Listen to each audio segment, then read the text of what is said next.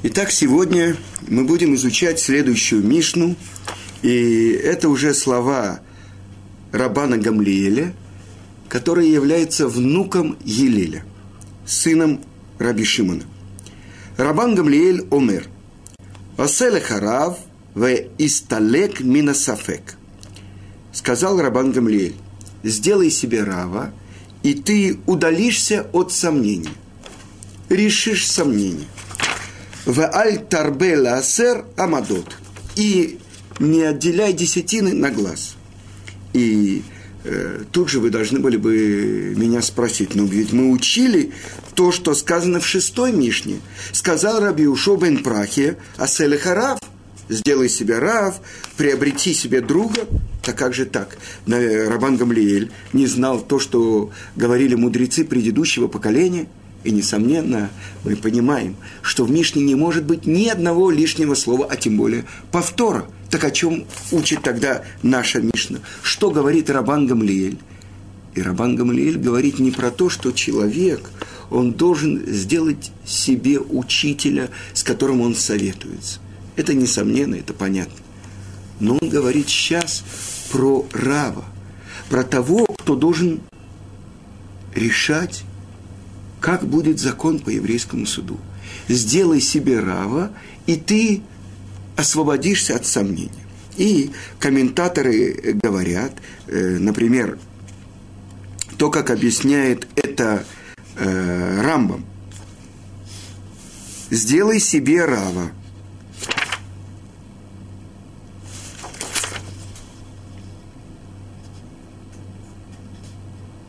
Это не по поводу учебы – а о чем? Это по поводу решения еврейского суда. Сделай себе рава, с которым ты будешь советоваться о запрещенном или разрешенном, и, так, и тогда ты освободишься от сомнения. Как сказано в Иерусалимском Талмуде. Иди э, и найди мудреца, и сделай его тем, с кем ты советуешься. И написано так, что каждый еврейский судья, ведь он судит, чтобы реализовывалась Тора в мире. Как он должен на себя смотреть? Сказал Раби Йоханан, Йонатан, чтобы человек, если он пришел и стоит на таком уровне, что он является еврейским судьей, он должен представлять, что над ним подвешен меч, а под его ногами открыт огонь генома.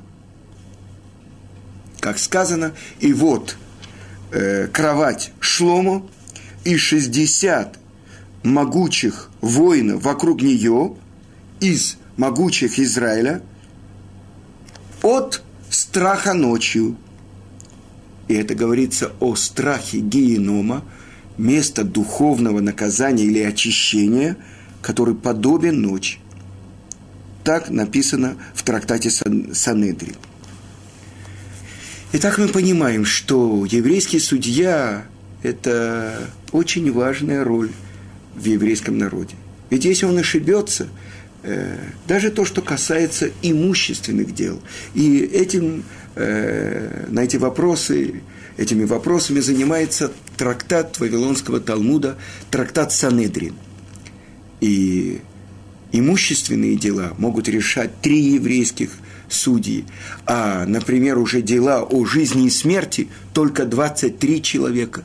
И, наконец-то, во главе всего Санедрин Агдула, великий Санедрин, состоящий из 71 еврейского мудреца.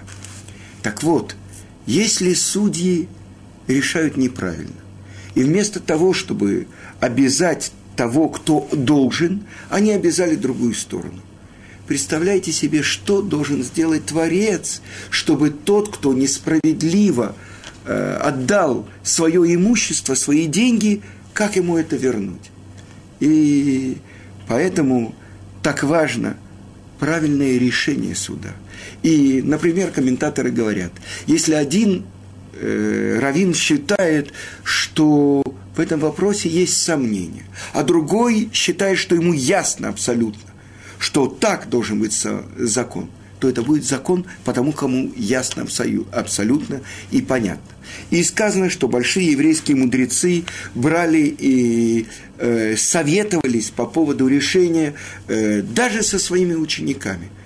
И обычно как э, решался суд, что начинали с самого младшего судьи, то есть того, кто сидел на последнем месте, пока не доходили до самого важного судьи. Все должны были высказаться. И я помню, как э, мой учитель Равицкак Зильбер, он говорил, что его отец, который был раввином в Казани, он никогда не отвечал на вопрос э, по закону, то, что вы спрашивали, пока он не посоветуется еще с несколькими еврейскими мудрецами. Настолько важно решение. Ведь сейчас судья, вы знаете, как в Торе написано имя судьи? Элогим. То есть то же самое имя, что и всесильный. Так называется Ада Элогим Яво Дварштеем. До судьи дает, дойдет тяжба двоих. Так вы понимаете, в роли кого выступает еврейский судья? Ведь он должен постановить, как в этот момент решится воля Творца. А если он ошибся, и если он действительно просто не знал, и это явный закон, который написан в Шулхана руки, то он сам должен вернуть из того, из своего имущества то, что он неверно решил. Ну, например, глава еврейского народа, царь. И вы знаете, что царский род Давида, сказано, что наш пратец Яков благословил именно Иуду и сказал, что не отойдет скипетр от Иуды, то есть царский род происходит от Иуды, и именно через царя Давида. Так вот, давайте посмотрим, что говорит Талмуд о царе Давиде. И так написано в трактате Брахот, седьмой лист. Сказал Давид, «Шамра навшики хасид они» чтобы береглась моя душа, что я хасид. Хасид – это тот, кто делает из любви к Творцу. Сказал Раби Леви от имени Раби Йонат, Йоханана. Э, так говорил Давид перед Творцом. Всесильный мира, разве я не хасид? И не только это, что все то, что я решаю, все то, что я делаю, я советуюсь с Мипибошетом, моим учителем, моим раввином. И задает вопрос, разве Мипибошет его имя? Но Ишбошет его имя. Э, я напомню вам, что буша на иврите стыд. Мипибошет. Из его уст стыд. Что же это значит? Что говорит царь Давид, что я советовался и спрашивал у своего учителя. Я правильно решил этот закон, я правильно э, постановил это. И не стеснялся, и часто э, получал стыд и позор от того, что мой учитель Мипибошет меня ставил на место, что я, скажем, неправильно постановил э, какое-то решение. Сказано, что Давид, он был судьей, еврейским судьей. И он говорит, что даже перед царями я не буду стыдиться, буду говорить твои слова. Что другие цари, о чем они говорят? О своей мощи, о своем богатстве, о своих женах. О чем говорит Давид перед ними? В словах Торы и не буду стесняться, и не буду стыдиться. И это уровень еврейского царя. И сказано, что за заслуги того, что Давид получал часто позор от своего учителя, он заслужил, и от него произошел очень известный мудрец Калев. И разве Калев его имя? Нет, его имя Даниэль. Почему же он называется Калев? Шая Махлим пней мипибошет балаха, что он заставлял краснеть мипибошета, учителя Давида, когда он объяснял, что закон не так, как говорит Мипи Божит. Потому что Давид не стеснялся учиться. И это то, что сказано. Сделай себе рава. Кто должен сделать себе рава? Даже тот, кто является еврейским судьей. И ты избежишь сомнений. Потому что сомнения. Может быть, закон так, а может быть так. Как я решу? Так вот, чтобы выйти из сомнений, это то, что говорит Рабан Гамлиэль. И дальше он говорит, и не отделяй на глаз десятину. Вы знаете, святость страны Израиля, святость плодов святые Израиля. До того, как отделены э, все отделения, это называется тевель. Это то, что нам запрещено есть. И первое, то, что отделяют, это называется трумагдула. Где-то 2% отделяют для куаним. А дальше десятина – это маасер. Первый маасер, который отдаются леви. Ну, например, у меня 100 килограмм яблок. И я должен отделить от них то, что осталось после того, как отделено коину. 10 килограмм. А если отделяю на глаз?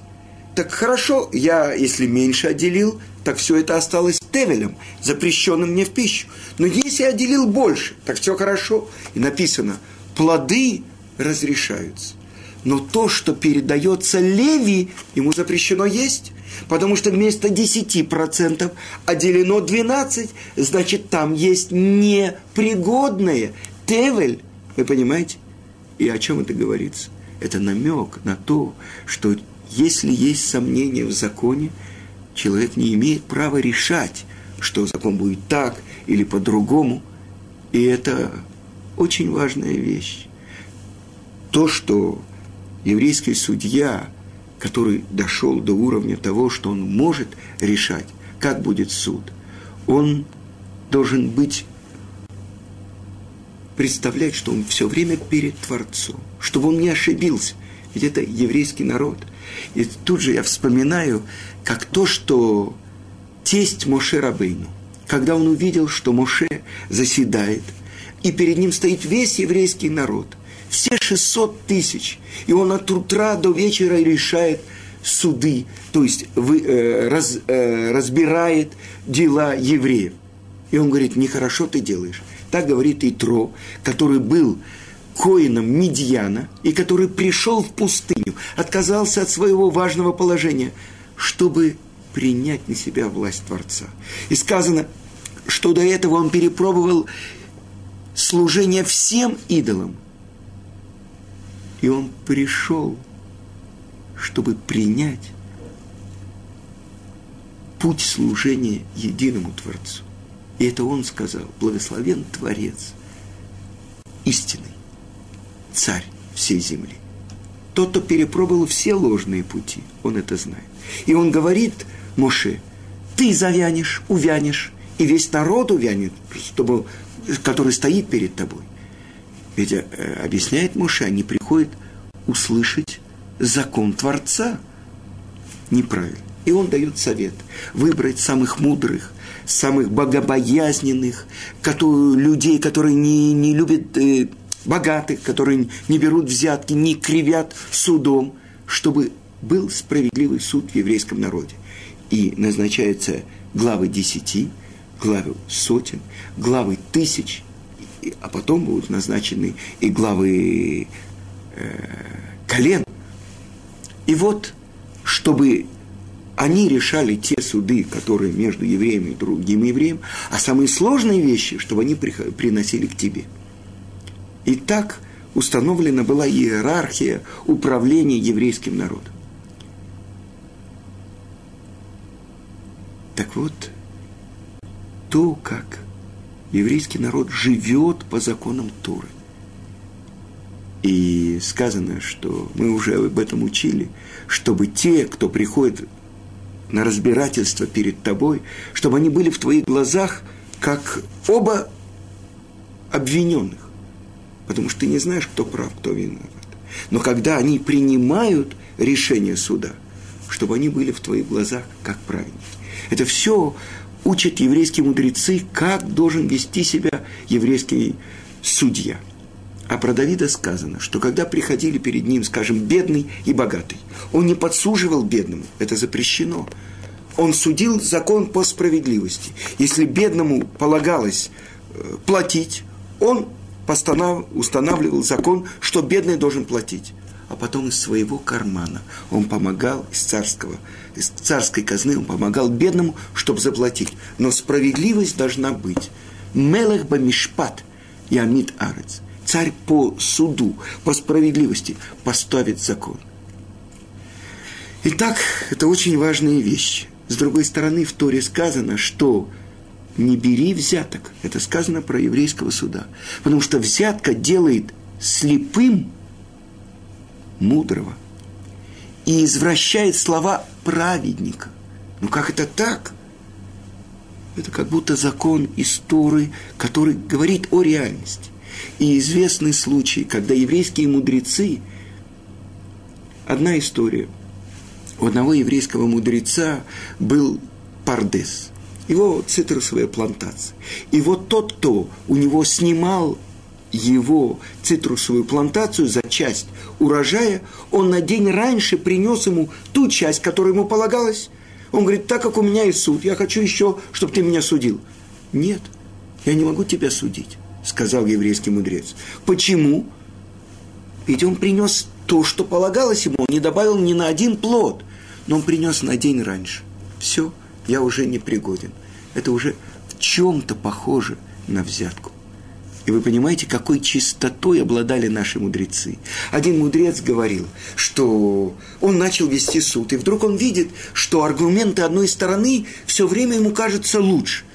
Он прекратил разбирательство, ушел в другую комнату и начал ощупывать свои одежды. И вдруг он увидел в кармане, что ему положили деньги – вы понимаете, как это действует? Он не знал про это. Но одна сторона, один из тех, кто пришел на разбирательство, подложил ему деньги. Уже он начал ему подсуживать. Это в Талмуде очень разбирается, как они должны быть в одинаковом положении. Потому что если один пришел в золотом сюртуке, а в другой в простом, говорит судья ему, я не могу тебя судить. Либо сними свой золотой сюртук, либо купи второй и дай ему. Не может один сидеть, другой стоять. Это уже подсуживание. Вы понимаете, как сегодняшний мир далек от этого? Потому что это особенная чистота, как еврейский судья должен судить по законам Торы. Итак, сделай себе рава, и тогда ты отодвинешься от сомнения. И Рабан Гамлиэль так написано в трактате Вавилонского Талмуда, в трактате Брахот, 28 лист. Каждый ученик, у которого э, внутренность его не соответствует внешности, то есть не абсолютный праведник, не может прийти в Бейт-Мидраш, не может прийти в место еврейской учебы. Так если сказано так про ученика, тем более про Рава. А как же сказано «сделай себе рава». Представьте себе, какой-то большой еврейский мудрец. Ему говорят, что ты должен сделать себе рава. То есть ты должен советоваться с кем-то другим, даже с тем, кто меньше тебя, даже если это ученик, до того, как ты выносишь решение. И я вспоминаю, как мой учитель Равин Равицкак Зильбер как-то мне говорил, что когда передо мной стоит тяжелый вопрос – я представляю, как будто я уже умер. Что бы я сказал, если бы я смотрел на это откуда-то с далекого звезды? И одна из любимых его поговорок была «Альпидин» по букве закона, по закону. И часто люди даже сердились на него, потому что он не делал, как э, обычно хотели бы, чтобы он делал. Он говорил так, по закону – этот человек, например, он достоин, чтобы принять еврейство? Достоин. Он хочет, у него все... И важно, что говорят даже начальники какие-то или руководители Ешивы. По закону это так, значит, должно быть так. Я вспоминаю то, что написано в Торе, про то, что сказано было Иуде, что его невестка Тамар беременна от блуда. Вы вспоминаете то, что написано в Торе, то, что Иуда выдал, женил своего старшего сына Эра за Тамар, дочку Шема, Малкицедека. И так как она была прекрасна, и он не хотел, чтобы у него были э, из-за беременности, она испортится, он делал дурной в глазах Творца. И сказал Иуда своему второму сыну, Анану, приди и восстанови семя твоему умершему брату. И он знал, что потомство будет называться как бы в честь его брата, и поэтому он тоже делал дурное в глазах Творца, Анан – вы знаете, какой глагол происходит от этого. И тоже умертвил его Творец. И вот его третий сын Шела сказал Иуда, «Э, сиди в доме отца твоего, Тамар он так сказал, пока не вырастет Шела, но вырос Шела, и он не хочет, чтобы она э, выходила за него замуж, может, умрет. И третий сын. И тогда сделала Тамар во имя небес – она села на перекрестке дорог. Э, вдовец Иуда, у которого умерла жена, идет стричь своих овец, и вот он видит, женщина сидит на перекрестке дорог у своего шатра, и сказано, что у человека есть полная свобода выбора. Но есть такие моменты в истории, когда Творец забирает у человека эту свободу выбора. И в этот момент не было у Иуды возможности пройти мимо. И он спросил, что я тебе э, должен заплатить, если я приду к тебе?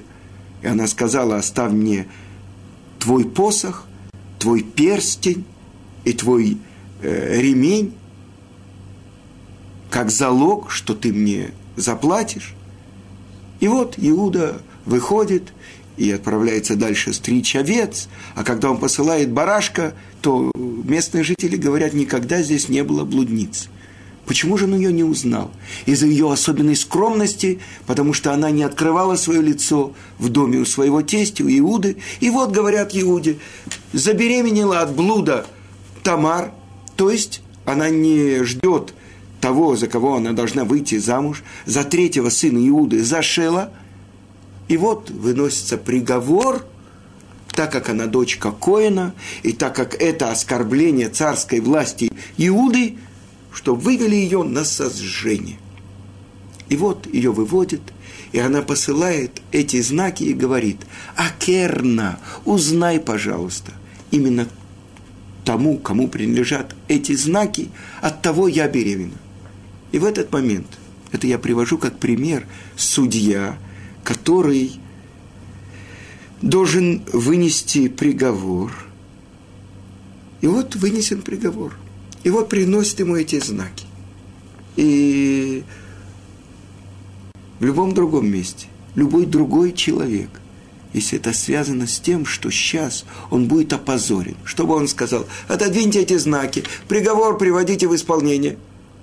Он видит эти знаки и говорит, цатками мени, то есть она праведнее меня. Это я, это от меня – и сказано так, комментаторы объясняют, что он сказал, что она праведна. А Творец сказал, мимени, это от меня. То есть, представьте себе, любой человек, для которого это связано с большим позором, на следующий день все надсмехались над Иудой. Истина, правда для меня дороже. И тогда в этот момент, объясняют наши мудрецы, постановлено было, что от него будет происходить царский род, тот, кто может преодолеть свое эго, даже получить позор, только для того, чтобы истина восторжествовала, в его руках была жизнь троих. Потому что Тамар была беременна, и она родила двух близнецов, Переца и Зераха. И от Переца происходит Боз, от Боза происходит Овед, от Оведа происходит Ишай, от Ишая происходит Давид. Вот какой выбор. И вот какая важная вещь.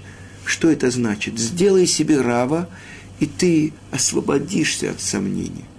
как это можно требовать от человека, чтобы он, важный еврейский мудрец, советовался с кем-то, он сам, ну представьте себе, известная история, что профессор целую лекцию дает о вреде курения, а после этого видит, как он закуривает сигарету. Профессор, как же это соответствует то, о чем вы говорили, с тем, что вы делаете? А извините, говорит профессор, а если бы я был учителем, профессором математики, вы бы хотели, чтобы я был треугольник? Одно не связано с другим, с другим. Одно говорят, другое делают. Совсем по-другому. Еврейский судья – это требование. Это то, что говорит Рабан Гамлиэль. Это то, что мы должны понимать, кем должен быть еврейский судья. И то, что написано в Торе, говорит Муше, обращаясь к Творцу. Разве я вынашивал в своем чреве этот народ? Разве я его выкармливал своей грудью? Я не могу один носить этот народ. И тогда говорит Творец – чтобы он выбрал 70 еврейских мудрецов. И Муше над ними. И это Санедрин, 71 еврейский мудрец, которые выбраны были в еврейском народе. И Муше передает им от Руаха Кодыш, от Духа Святости, который на нем. Только благодаря этому еврейский судья может быть достоин, что он судил еврейский народ – и сказано, что кем были эти еврейские мудрецы, которые возглавляли еврейский Санедрин. Это те, которые в Египте были еврейскими надсмотрщиками. Это те, которые получали удары от египтян за то, что они не строго вели себя с евреями. Когда еврей не выполнял норму, эти надсмотрщики сами, сами впрягались в работу и делали – вместе с евреями. Вот эти могут быть судьями еврейского народа. И когда назначает еврейский мудрец своих учеников быть раввинами, он говорит им, разве власть я вам даю, рабство я вам даю? Еврейский мудрец – это тот, кто стоит над еврейским народом, но он все время находится перед Творцом. И поэтому так говорит Рабан Гамлиэль. Сделай себе рава, несмотря на то, что ты сам рав. И этим ты освободишься от сомнений. И не отделяй десятины на глаз, а точно. Это работа еврейского судьи, это работа еврейского равина. Всего хорошего, до следующего урока.